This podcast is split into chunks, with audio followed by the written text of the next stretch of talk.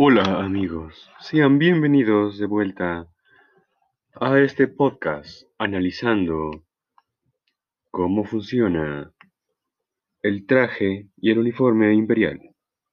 Vamos a analizar primeramente el casco. Este sirve para filtrar el aire, ya sea de los planetas más gélidos o más brutales como Mustafar y Hot. Estos planetas Hod en específico, es un planeta muy gélido, muy frío. Y Mustafar es todo lo contrario, un planeta lleno de lava, un planeta hirviendo, por así decirlo. Este planeta Mustafar afecta los pulmones, ya que no se puede respirar bien por el calor y la ceniza volcánica.